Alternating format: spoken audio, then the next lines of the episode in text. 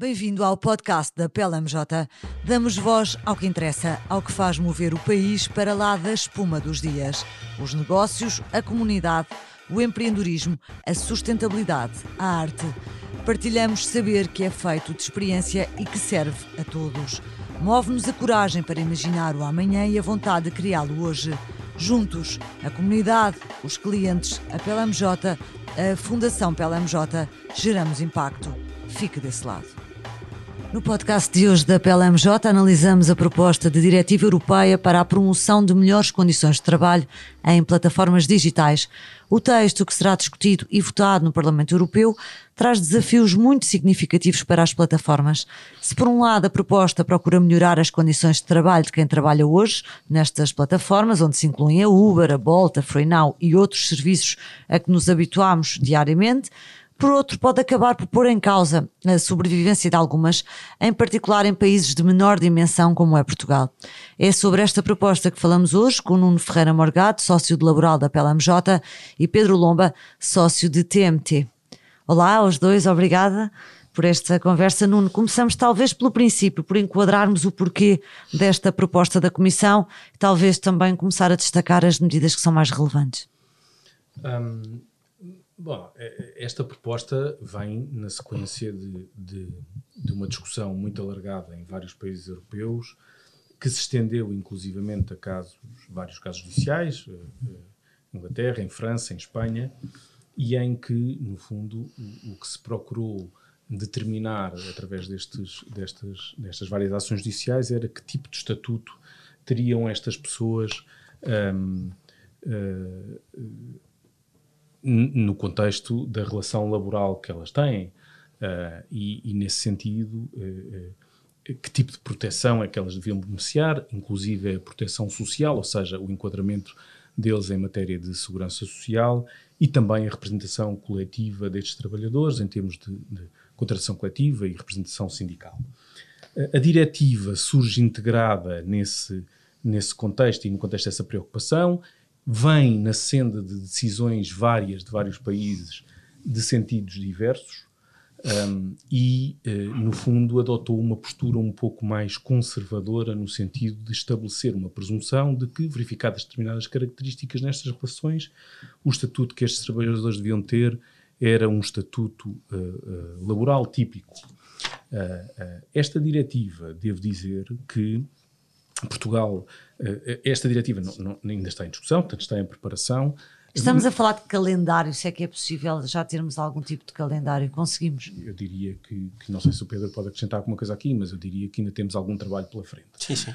Em Portugal, por acaso, nós estamos bastante mais adiantados, porque estamos neste momento, uh, uh, ou iremos entrar muito em breve na discussão uh, da agenda do trabalho digno, ou seja, numa revisão extensa do, do Código do Trabalho, em que será introduzida, uh, introduzidas normas, serão introduzidas normas que já implementam esta, esta presunção em Portugal. E esperamos ainda que esta, que esta legislação portuguesa uh, entre em vigor uh, ainda este ano. Portanto, provavelmente teremos legislação em Portugal mais cedo que mais tarde. Mais cedo do que a própria diretiva virá a ser aprovada. Uh, Exceto se o legislador português esperar, não é? Exceto os legisladores portugueses esperar, mas as indicações que nós temos. Eh, repare-se, esta proposta de lei do governo já foi publicada uh, uh, no Boletim de Trabalho e Emprego uh, em 29 de outubro do ano passado. Entretanto, isto foi dois ou três dias antes do governo cair e, portanto, essa discussão e essa votação não foi tida. Mas a Ministra do Trabalho, neste momento, está já em discussões na Concertação uhum. Social, precisamente sobre este, este diploma, sobre partes deste diploma, não a totalidade. Um, e seria de estranhar que com um governo de esquerda, com esta agenda do trabalho digno e tudo mais, que se adiasse um enquadramento para este tipo de trabalho. É? Eu, eu, acho que há, de facto há uma preocupação que, é, que, que excede a, a, a nossa, o nosso ordenamento jurídico, que é europeu, que é uma discussão europeia neste momento sobre este tipo de, de enquadramento. Eu diria que a solução que se pretende implementar, do ponto de vista laboral, é a mais conservadora possível. Ou seja, numa discussão a nível europeu e, e, com, a, com a necessidade de consenso que teria que haver, aquilo que se optou foi pela solução mais fácil, quer dizer assim, isto é, é, é, vamos estabelecer aqui uma presunção de que estas relações são relações laborais. Isso em Portugal tem uma tradução muito gravosa, porque o enquadramento laboral. Já lá vamos, de Portugal é bastante, é bastante, mais, mais, mais rígido. Um, Pedro, aqui há alguns números para, para sabermos do que é que andamos a falar. As plataformas digitais explodiram nos últimos cinco anos, para, para termos todos mais ou menos a mesma ideia. As receitas dispararam 500%, Estima-se que 28 milhões de cidadãos da União Europeia trabalhem para plataformas e em 2025, que é praticamente amanhã, este número pode e deve disparar para 43 milhões de pessoas. Eh, estes números estão todos no texto que introduz a, a proposta, a proposta da Comissão. Ora, nós estamos a falar de muitos postos de trabalho uh, que têm um contributo uh, para, para a economia, que, que significam um rendimento para as pessoas, e portanto há aqui um lado do trabalhador a salvaguardar com certeza. Mas aqui também há um receio, se olharmos para o outro lado, de se matar o empregador no processo.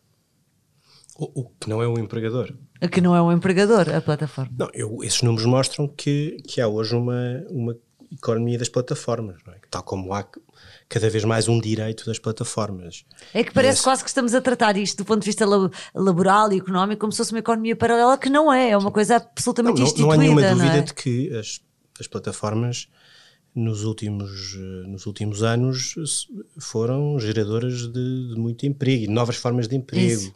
de novos modelos de autoemprego, de novos modelos colaborativos de, de prestação de serviços e de negócio e, e, e, trouxeram muitos benefícios para os consumidores e nós sabemos isso, cada um de nós pode falar disso na sua própria experiência pessoal. O que eu acho desta proposta é que, pr primeiro, pode dizer-se que é uma proposta que parece direcionada para um universo, até, se quisermos, circunscrito de plataformas.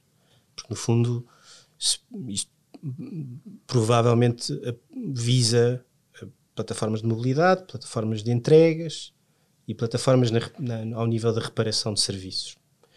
Há muitas outras plataformas para quem isto não se aplica. Não se aplica.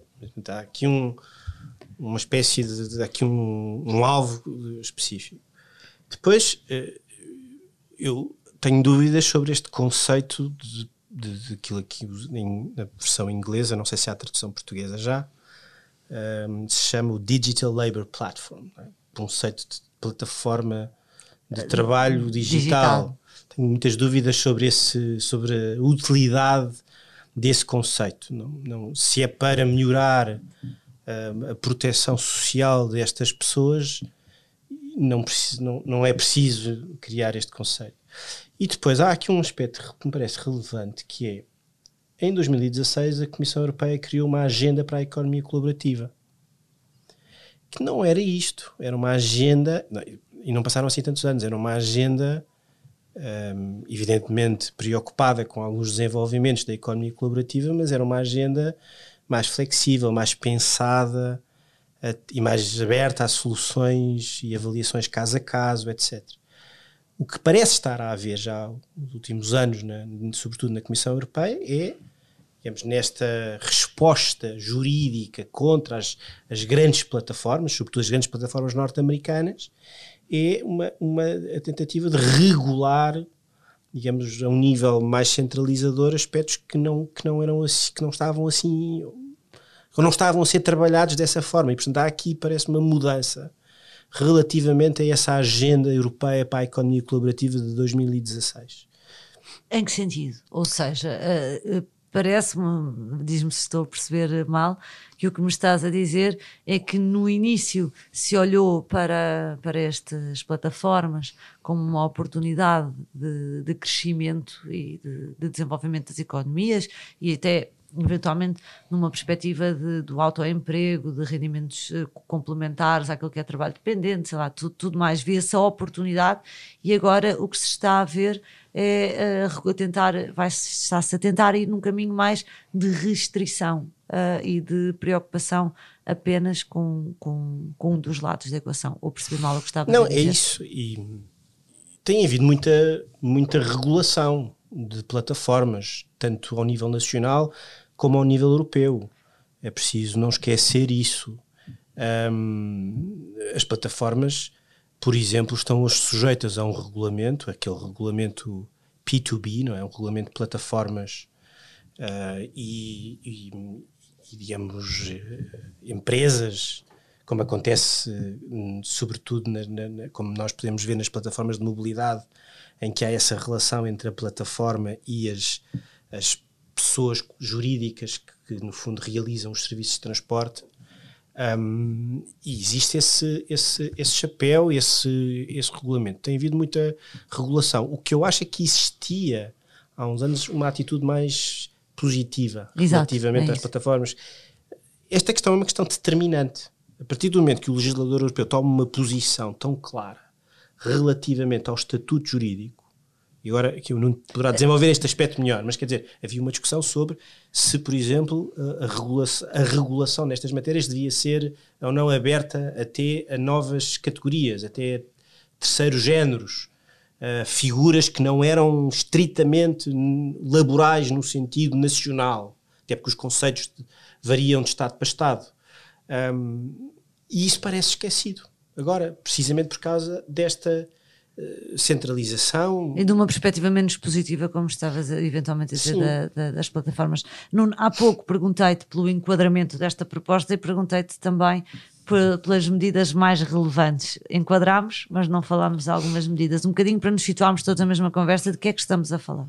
Não, eu, em primeiro lugar, gostava só de dizer que, que eu não sei se isso é num sentido mais positivo ou menos positivo. Eu acho que, eu acho que há um, um, uma inegável preocupação uh, que temos que, que, temos todos temos tido nas várias economias, que é de perceber que este, que este tipo de negócio uh, uh, gerou um, um, enquadramento laboral que é ele próprio criador de preocupações a vários níveis. De facto, nós conseguimos pensar que estes trabalhadores não têm propriamente um grande enquadramento ao nível da representação sindical, que, que não têm um estatuto claro que lhes confira um conjunto de direitos sobre tempos de trabalho, remunerações mínimas, avaliações. Eh, segurança social. Segurança social, a, a, própria transparência do funcionamento das plataformas.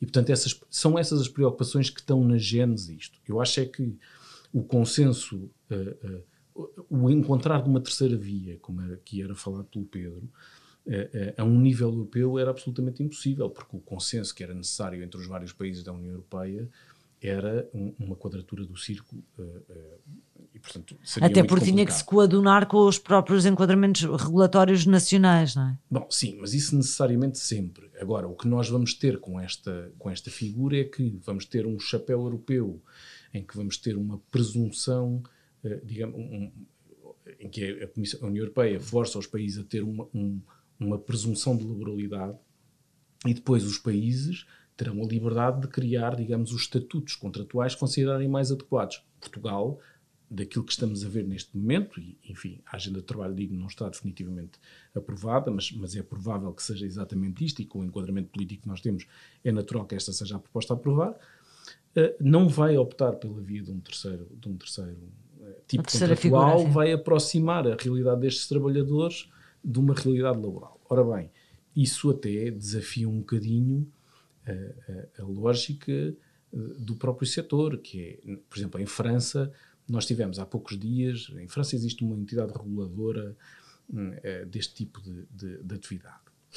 E essa entidade reguladora lançou agora um, um processo de uh, criação de estruturas representativas coletivas de trabalhadores. E a, a, maneira como fez isso foi organizar um processo de votação, um para os livres-heures, que eles chamam, eh, no fundo, são os distribuidores que, que, estão nas motas e entregam mercadorias na casa das pessoas, e outro para os motoristas dos Ubers e etc. Uh, uh, e a participação nesse processo eleitoral foi, respectivamente, 1% e de 3% da massa total de trabalhadores. Ou seja, ninguém está particularmente, ninguém daquela população está particularmente interessado nisto, podemos dizer. São pessoas que não têm bem consciência do seu estatuto, muitas vezes são imigrantes, não têm bem noção. Tudo mas... isso me estava a ocorrer. é, é, é, verdade, é, mas a verdade também é esta, é que isto revela que a maneira como nós olhamos para este género de conceitos jurídicos também é feita com um certo distanciamento da realidade. O que justificaria criar aqui, se calhar, uma outra via diferente da do contrato de trabalho, que é claramente a via que Portugal vai seguir, ou aparentemente vai seguir, e que tem, poderá ter um impacto muito significativo no modelo de negócio das próprias empresas. Pois, é que, é que essa é a questão que, que se coloca, Pedro. podemos estar a falar para países da dimensão de, de Portugal, onde nós não somos propriamente um país onde se queira, onde seja possível escalar uma operação, nós, nós beneficiamos de, de, de sobrar alguma coisa para nós depois de se escalar a operação lá, lá fora. Por isso o que te pergunto é, no enquadramento destes que o, que o Nuno estava, estava a colocar, o que é que pode acontecer a estas plataformas? Vamos viver sem Uber? Vamos viver sem Uber Eats? Estas plataformas vão ter que olhar para os seus modelos de negócio e vão ter que os adaptar na medida em que, que essa adaptação for, for possível. Em alguns casos, deixa-me dizer que há mesmo uma contradição entre esta proposta e regulações nacionais. Por exemplo, eu acho que é objetivo que uma das razões, falaste da Uber, mas das outras plataformas de mobilidade que operam em Portugal, um, o facto, elas gostam de Portugal porque Portugal é ou tem um enquadramento para as plataformas de mobilidade. Vamos ser dos poucos países, mesmo somos dos casos raros que re, resolveu regular as plataformas de mobilidade Nunca, através da lei das TVD. Nunca pensei ouvir dizer neste podcast da PLMJ que o, o enquadramento jurídico de Portugal era um, um fator de atratividade para as empresas. No, senti no, sentido em que se conseguiu criar um enquadramento que é, que é, que é regulado uhum. para as plataformas. É evidentemente que algumas pessoas acham que é excessivamente protetor, mas a verdade é que ele existe. E esse enquadramento pressupõe que os motoristas uh, prestam serviço a uma pessoa jurídica uma pessoa coletiva que está entre a plataforma e os, e os e motoristas. O sim. E os, motor... e os dizer, motoristas, sim. Os motoristas são ou profissionais independentes ou então são trabalhadores dessas pessoas coletivas. Hum, sim. Uh, uh, uma proposta como esta esquece completamente esta possibilidade de organização de um setor desta forma. Dir-se-á que uh, nos últimos anos, depois com a, com a pandemia, houve aqui, descobriu-se que as pessoas ficavam desprotegidas. É verdade, mas, essa, é, mas, mas eu acho que há aspectos que podem ser uh, que carecem de atenção. Por, por, exemplo, o número de viaturas que um, que um operador de TVDE pode ter, por exemplo. Havia, há empresas de, de, de TVDEs que têm um número incalculável de viaturas, evidentemente com a pandemia aquilo destruiu-as uh, completamente. Entre outros aspectos, como há pouco o Nuno referia, há de facto temas há de facto questões relacionadas com a proteção social das pessoas, etc.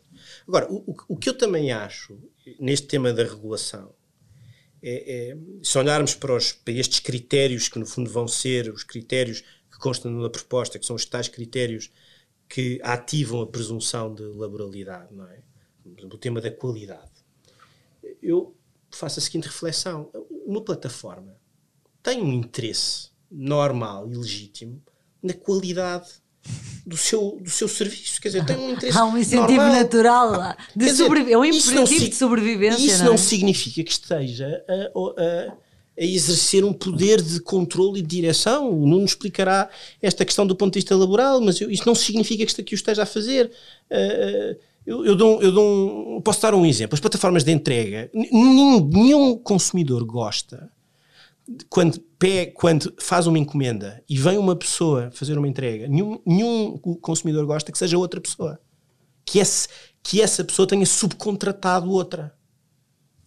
Acha estranho que isso aconteça.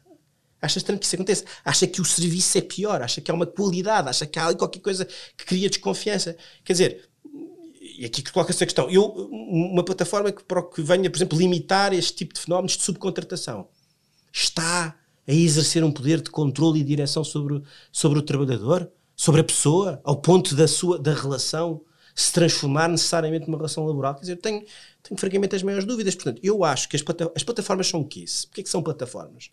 Porque são conglomerados de serviços. Portanto, há o serviço de intermediam, quer dizer, aproximam pessoas, facilitam negócios, facilitam transações mais rápidas. Isto é que é uma plataforma. Permitem, ao mesmo tempo que permitem que uma pessoa peça um transporte, também permitem que ela pague esse transporte, também permitem que ela avalie uh, um, o, o, a viagem. Isso é que é uma plataforma, vários serviços que estão ali numa.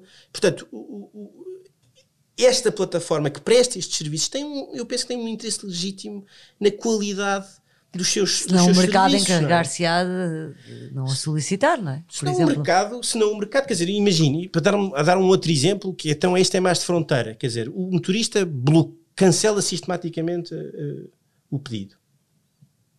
A plataforma exerce algum tipo de controle ou não? As plataformas tendem, tendem hoje em dia a exercer. À luz desta legislação, esse será, poderá ser visto como um dos fatores relevantes de controle da performance. Sim, e, e isso leva-nos a outro, a outro tema que também está ah, no, no, texto introdutório da, da- desta, desta proposta da, da Comissão, que é a preocupação da Presidente da Comissão com uma ideia de uma gestão que é feita por algoritmos. E nós temos discutido isto muito naquilo que são temas ah, laborais que sei lá, quando estamos a falar aqui não é o caso, mas eh, já olhámos para isto do ponto de vista do recrutamento. Quando começamos nas empresas tradicionais, grandes, multi, grandes empresas eh, portuguesas, que fazem logo ali um filtro à partida com o algoritmo de quem querem contratar, ou por idade, ou por sexo, seja lá o que for.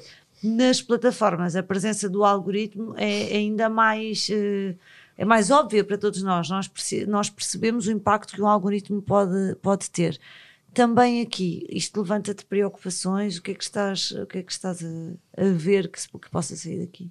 Eu- Eu acho que, eh, vamos lá ver, o algoritmo está hoje em dia já presente na realidade laboral, eh, eh, de forma, nas atividades mais tradicionais, de forma mais esporádica. No recrutamento, às vezes no despedimento. Certo, é? sim. Tivemos recentemente vários, vários casos desses discutidos na jurisprudência, e aquilo que se nota eh, é uma certa falta eh, de, de- de, eh, auditabilidade desses, desses algoritmos. Ok. E isso notou-se nestes casos mais mediáticos que têm a ver com processos de despedimento. Também se pode notar em processos de recrutamento, porque na verdade ninguém percebe muito bem porque é que o algoritmo exclui certas pessoas, ou pelo menos não é tão evidente assim. E depois é difícil controlar se há situações de discriminação, se a decisão foi tomada com base em fatores que não são admissíveis na lei portuguesa. Essa preocupação está ainda mais presente nestas nas plataformas que funcionam por algoritmos e onde eh, são tomadas decisões quase de forma automática através do próprio algoritmo que têm impacto na vida das pessoas.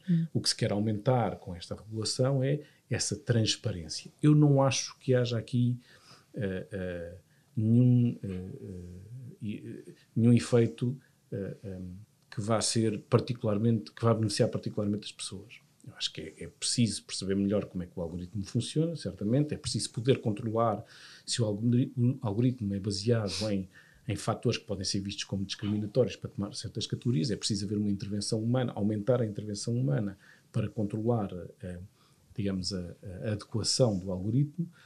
Mas não sei se isso é uma coisa que se faz eh, eh, da maneira como se, se pretende implementar. Eu acho que aí vai, vai depender muito da regulamentação nacional eh, e aí claramente que ainda não temos nenhuma luz sobre o que virá, o que virá a seguir. Chegados aqui, eh, e, e retomando há pouco o- o- os números de que falávamos, da quantidade de pessoas que já hoje trabalham na- nas plataformas, da perspectiva de crescimento da, da atividade, de termos 25 anos com crescimento de 500% destas atividades. Achas que estamos, Pedro, a tentar parar o vento com as mãos? Acho que, que estamos. ahm, o direito à internet está a mudar substancialmente, não é? Porque há uma verdadeira febre legislativa na União Europeia e, e atenção, eu não estou a dizer que muitas dessas desses instrumentos não são relevantes e não são necessários, são com, são com certeza, mas a- acho que qualquer desenho regulatório tem que ser pensado à luz dos seus objetivos E do de um- presente e não do passado, não é? tem que ser pensado de uma forma que não trave a inovação. Isso é indiscutível, isso é uma questão eh, elementar na forma como nós avaliamos uma, uma medida regulatória. Quer dizer, há- temos que olhar para uma medida regulatória, ela tem um objetivo, ela visa um, um determinado propósito e queremos garantir que esse propósito eh, eh, é um propósito correto. Portanto, há com certeza, estamos a falar de algoritmos, há com certeza razões que hum, nos mostram a necessidade de uma maior transparência no- na gestão algorítmica e na tomada de, de certas decisões. E, e, e há pouco eu estava a falar do regulamento B2B. O regulamento B2B é hoje muito claro. se uma plataforma quiser uh, suspender ou bloquear, por exemplo, um motorista, uma plataforma de mobilidade, tem de informar uh, previamente a pessoa, tem de, de, oferecer uma explicação fundamentada porque o está a fazer para que ela possa contestar. Hum. Aliás, a mesma coisa nas decisões algorítmicas, garantir às pessoas um direito à, à intervenção humana, garantir hum. às pessoas um direito à contestação, certo. à oposição. As pessoas têm que ter esses direitos. Esses direitos já, em certa medida, decorrem do RGPD, um, no quadro da gestão algorítmica de pessoas devem naturalmente existir. Agora, dito isto, há outros, há outros valores. Os algoritmos também, são, também têm elementos de segredo comercial que têm, têm que ser protegidos numa sociedade, numa sociedade que respeita uh, direitos das empresas e, esse, onde esse, e esses direitos das empresas fazem também parte do acervo de direitos fundamentais que todos nós queremos respeitar. Não, não podemos uh, esquecê-los em nome de uma espécie de de percebe, ideologia da transparência total. Isso não pode ser. Nuno, para terminar. Eu acho é que é, isso é uma, é uma tendência que, que em Portugal nós assistimos muito uh, uh, e que eu encontro de alguma forma aqui nesta, nesta diretiva, que é uh, uma, há um afastamento enorme entre a legislação e a realidade. Ou seja, o que é que eu quero dizer com isso? É óbvio que este problema é um problema relativamente novo, mas eh, a legislação aborda-o numa lógica ultra restritiva. Aquilo que, que é dito aqui neste projeto diretivo até é assustador, quer dizer, nós estamos aqui a falar de um aumento na ordem dos 4,5 mil milhões em custos para as. Para, e isto tem necessariamente um impacto em qualquer negócio. Portanto, não vale a pena fingir que ao colocar não sei quantos mil, milhões de trabalhadores numa lógica de trabalho por conta de outra. Ah, isso, que as empresas vão acomodar, que as plataformas vão acomodar. Isso, não, isso não terá um impacto brutal. Portanto, se nós queremos uma legislação que seja boa, eficaz, que proteja a economia e proteja as pessoas, nós temos que encontrar aqui um ponto de equilíbrio que eu acho que não estamos lá. Em Portugal, certamente que não estamos lá. Isso tem sido, aliás, muito transparente na legislação laboral uh, com exceção de pequenos períodos de, de, em que esse equilíbrio é forçado e até imposto por organizações internacionais. Um, mas, mas, quer dizer, é um caminho que, se não for feito, nós corremos o sério risco de, de deixarmos, ou de passarmos a ter plataformas muito caras, ou de deixarmos de ter plataformas. E, e, nenhuma das opções será, será certamente bem acolhida. Pedro Nuno, muito obrigada pela presença no podcast da PLMJ.